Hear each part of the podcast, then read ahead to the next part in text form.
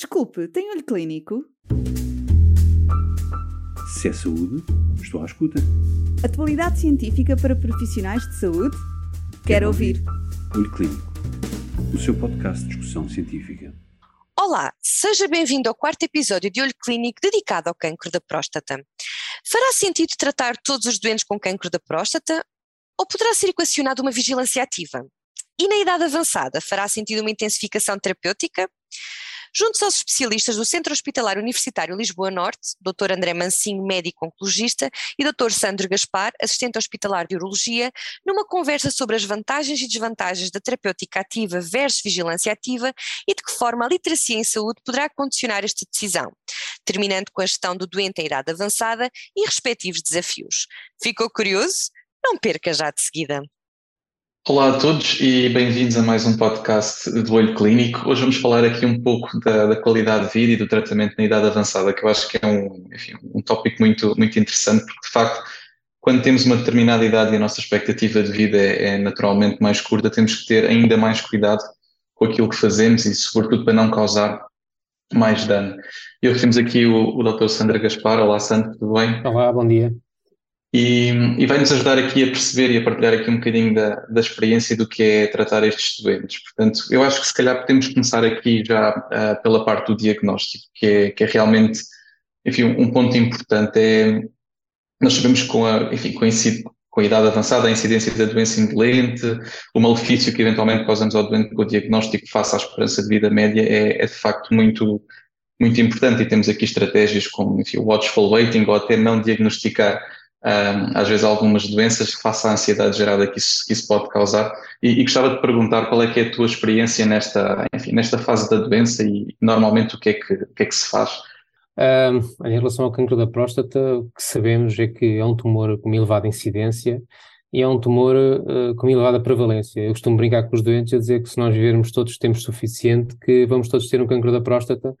Uh, a nossa capacidade, acho, como urologistas ou oncologistas, até nos próprios cuidados primários, é tentar uh, identificar o tumor da próstata numa altura uh, em que ele é o mais inócuo possível, em que podemos fazer ou temos mais recursos para, para tratar o nosso doente com, com, com um mínimo de, de desconforto ou de alteração da qualidade de vida.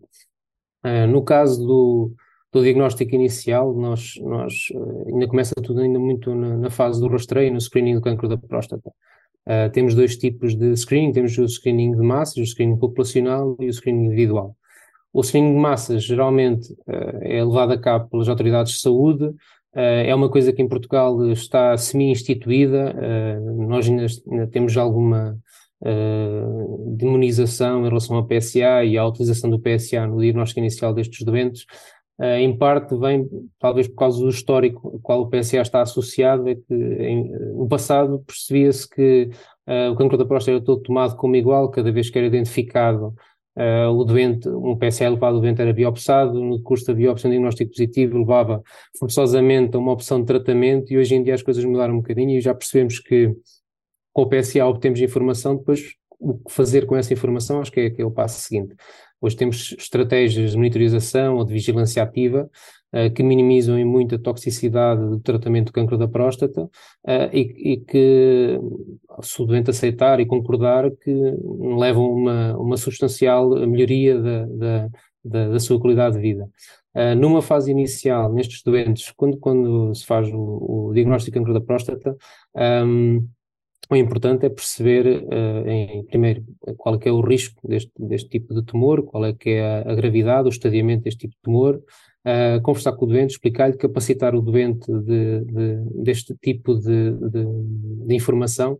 É um aspecto que temos em Portugal, mas não só em Portugal, é nos Estados Unidos, é no Reino Unido, há tempos estive a ler um, trabalhos sobre literacia em saúde, e percebe-se que a literacia em saúde é, é um dos condicionantes, da mesma maneira que a idade, da mesma maneira que, que a agressividade do tumor da próstata, de, da mesma maneira que, um, que o Gleason, que é um dos determinantes da qualidade de vida do doente. Isto porquê? Porque um doente uh, que não tenha, uh, ou que tenha uma literacia em saúde, a chamada literacia funcional baixa, é um doente que está, de certa maneira, uh, ansioso em relação à sua, à sua doença, uh, resignado muitas vezes à decisão do, do clínico, não participa na, na consulta, não participa na decisão, é um doente expectante, é um doente, é um doente que, de certa forma, que navega o, o, o Sistema Nacional de Saúde, de certa forma, assim um bocadinho mais, uh, mais perdido.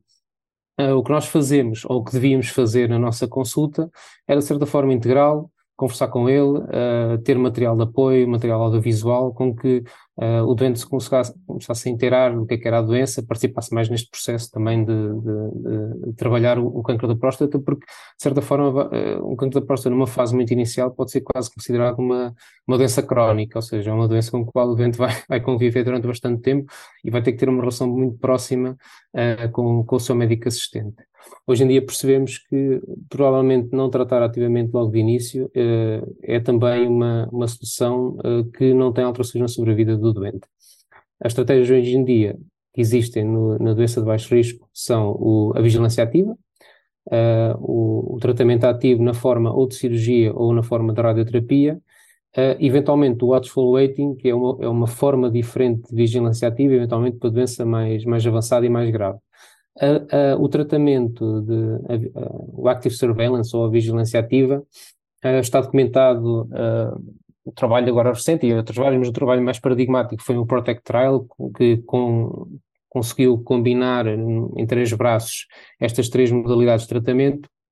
E o que é que é a vigilância ativa? A vigilância ativa, no fundo, é uma estratégia sistemática de, de vigilância do doente em que conseguimos minimizar a toxicidade do tratamento ativo uh, ou atrasá-la ou adiá-la até ao ponto em que é estritamente necessária. É uma estratégia que não é infalível, ou seja, esta monitorização não é 100% segura. Uh, isto é uma coisa, lá está, aí está a literacia em saúde e obrigar o doente a participar da monitorização de, desta doença, a, a, participar também no processo de monitorização, e envolve uh, uma vigilância periódica do doente, geralmente 3 em 3 meses, com PSAs, uma frequência sistemática também de ressonância magnética e eventualmente uma rebiópsia da próstata em timings para ver se eventualmente há, há, há progressão da doença. Há a doença da próstata que, uh, em cujo PSA se mantém inalterado, ou seja, que não altera a cinética do PSA, daí que sejam doentes que tenham que ser vigiados do ponto de vista da, da evolução morfológica da doença com, com, ou funcional da doença com a ressonância magnética e eventualmente se ela adquirir outras características na ressonância que nos eh, careçam de suspeição, aí temos que fazer uh, uma rebiópsia da próstata. Isto não é uma estratégia, apesar de ser uma estratégia que que não implica um tratamento ativo, também não é uma estratégia livre de alguma toxicidade psicológica, ou seja, esta monitorização apertada, esta frequência de, da consulta, esta necessidade de fazer PSA constante, faz com que o, o doente também viva em alguma ansiedade e muitos doentes, eh, mesmo sem alteração ou sem evolução cinética da doença, acabam por escolher a terapêutica ativa. No campo da terapêutica ativa, quando há progressão da doença ou quando o doente uh, escolhe abandonar a, a vigilância ativa, uh, temos, podemos uh, conversar com o doente e, e, temos, enquadramos aqui duas opções. Uma situação de prostomia radical, e pode ser na forma de cirurgia aberta, ou cirurgia robótica, ou cirurgia laparoscópica, de acordo com a experiência do centro, ou então na forma de radioterapia, Uh, e também pode ser na forma de braquiterapia ou na forma de, radioterapia externa, dependendo também da, especificidades técnicas da, também da doença, não é? Uhum. Uh, agora, cada uma delas está associada a, a, um, a, uma alteração funcional, nomeadamente da dimensão da continência e da dimensão da, da função sexual, além da vida global do doente. Um, o que nós sabemos do ponto de vista da sobrevida é assim, quanto mais agressiva é a doença da próstata, mais intensa deve ser a terapêutica. Um, quanto, quanto menos grave a doença, uh, provavelmente mais, uh, como é que eu ia dizer, mais conservadores podemos ser na nossa abordagem, provavelmente é um, é um, doente que vai ter outras comorbidades que vão ser mais graves que esta doença. Por isso, uhum. a nossa intenção é sempre minimizar esta toxicidade ou esta agressão do, do tratamento. Claro. E, e ia-te perguntar aqui, porque a literacia em saúde aqui é fundamental. Eu acho que capacitar o doente de informação para ele poder decidir uhum. acaba por ser, por ser muito importante. Mas Achas que funciona mais, ou seja, os doentes mais literados tendem a, a escolher mais o watchful ou active surveillance neste caso, ou tendem a ser a escolher as terapêuticas ativas? Eu pergunto isto porque eles sabendo, enfim, independentemente da idade, das consequências que poderão ter na, na recorrência ou uhum. eventualmente na doença avançada, podem se sentir, enfim, um bocadinho ansiosos e com medo de, de não escolher essa terapêutica. Não, não sei como é que. Não, não, é, não são doentes que eu trato e, portanto, não tenho muito essa, essa, essa experiência. Um, infelizmente, eu acho que quem acaba por escolher somos nós, uh, não é o doente, nós médicos. É, por exemplo, repara, ainda esta semana tinha um senhor que me chegou à consulta que estava a ler o, o nome da Rosa de Humberto Eco.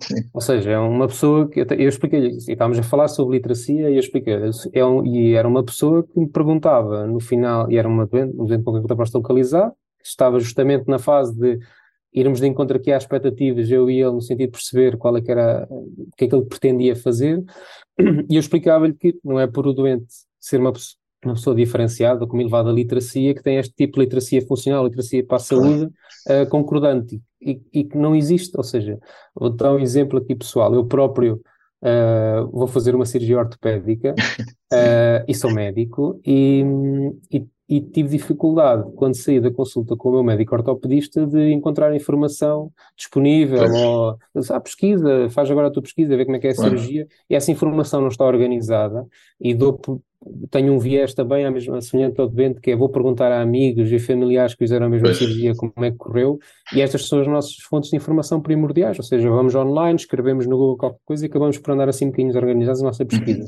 Uh, e mesmo esta história da capacitação do doente na própria consulta, muitas vezes é, é, é pobre, é de menos, porque Uh, ou seja, devia, nós devíamos oferecer mais qualquer coisa ao doente, nem que seja uma, um site de referência, nós, nós inclusive até temos isso na urologia, agora se os colegas o fazem e se, e se referenciam o doente para, para estes sites ou para, ou para, esta, para esta literatura, muitas vezes isso não acontece.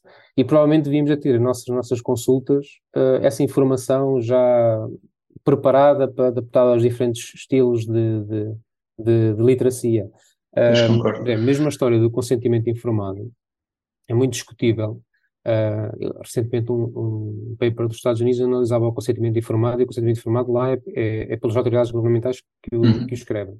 É longo, é detalhado, tem um tipo de letra pequeno, está organizado mais para a proteção do médico do que para a informação do é doente. É e muitas vezes é um documento assinado quase sem, sem, sem Inevitavelmente, percebes?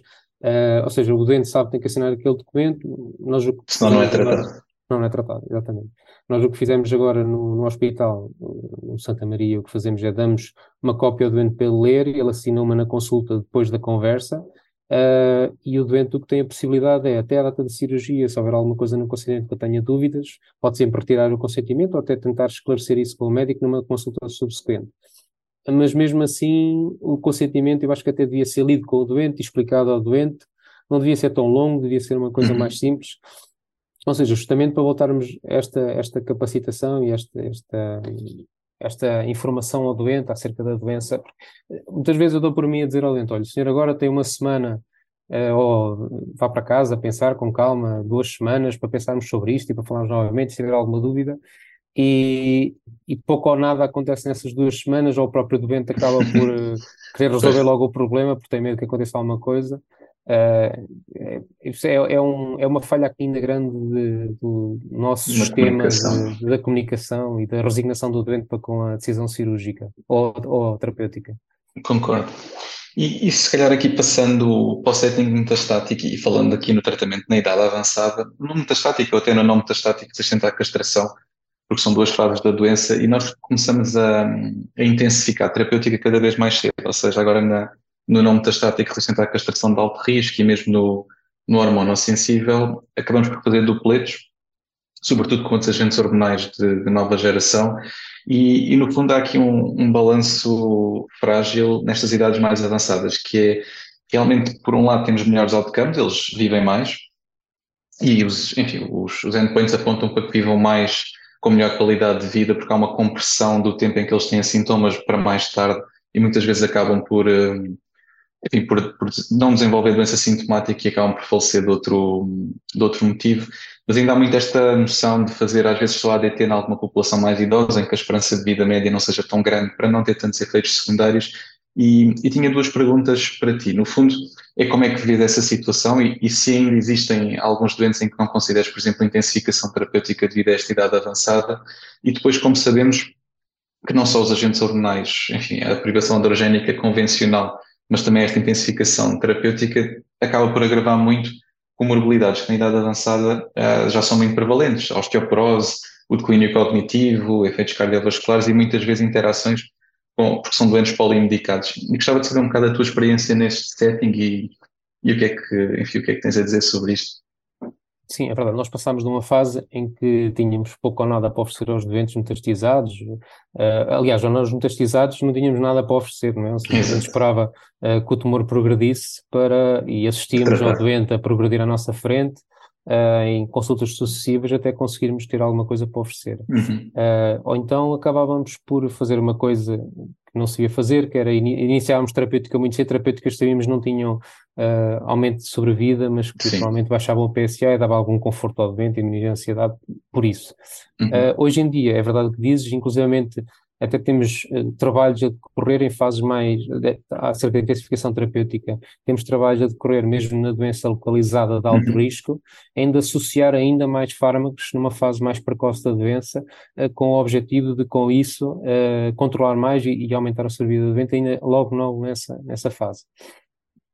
o recurso à hormonoterapia, numa fase muito inicial da, da, da, da, gestão destes doentes, eh, de facto leva a hormonoterapia passa essencialmente, ou a castração cirúrgica ou a castração química, uma privação uhum. androgénica uh, com, com queda de testosterona, que é uma hormona que não é só por um lado, uh, tem o benefício de controlar uma fase muito precoce da doença, mas por outro lado é uma hormona importante no sentido da, da, da, preservação da, da, massa muscular, da capacidade cognitiva, uh, da massa óssea, e, e, e, muitas vezes damos por nós, dada, dado como isto são, são situações ou, ou, consequências que são, são conhecidas no longo prazo, e como os doentes que fazem este tipo de terapêutica já têm alguma idade, é muito subjetiva esta avaliação uh, da parte cognitiva ou da perda de massa muscular, do cansaço, da astenia, e damos por nós a ignorar um bocado os, os efeitos secundários deste tipo de terapêutica.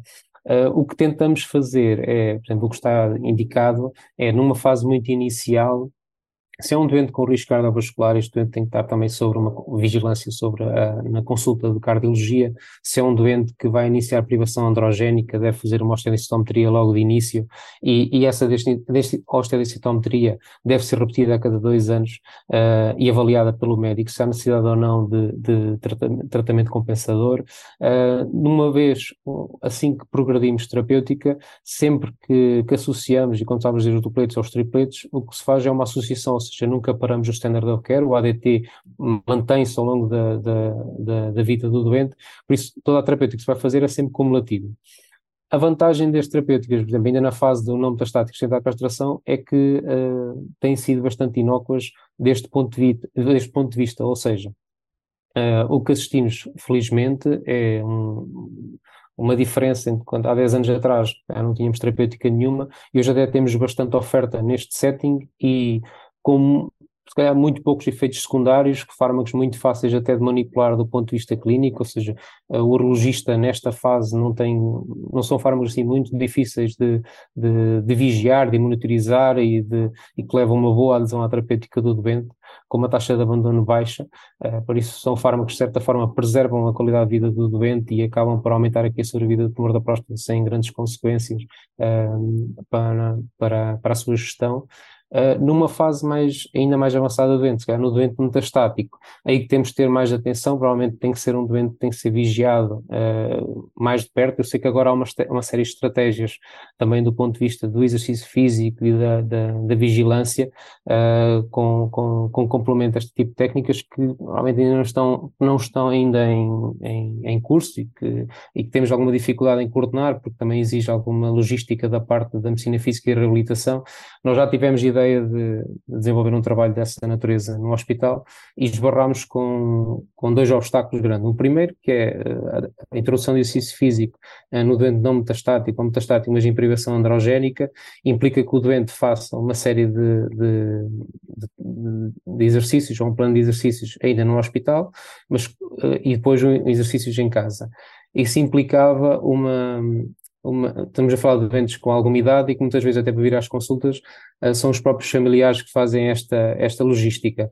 Uh, para os doentes aderirem a um plano deste tipo de intensificação de, de, de, de exercício físico, tinham também que fazê-lo com recurso a, a auxiliares e quando a área de, de, de influência de um hospital, às vezes é de cerca de 100, 150 quilómetros em, de, de, de, raio mesmo. De raio, é muito difícil para os dentes manterem esta, esta, esta proximidade.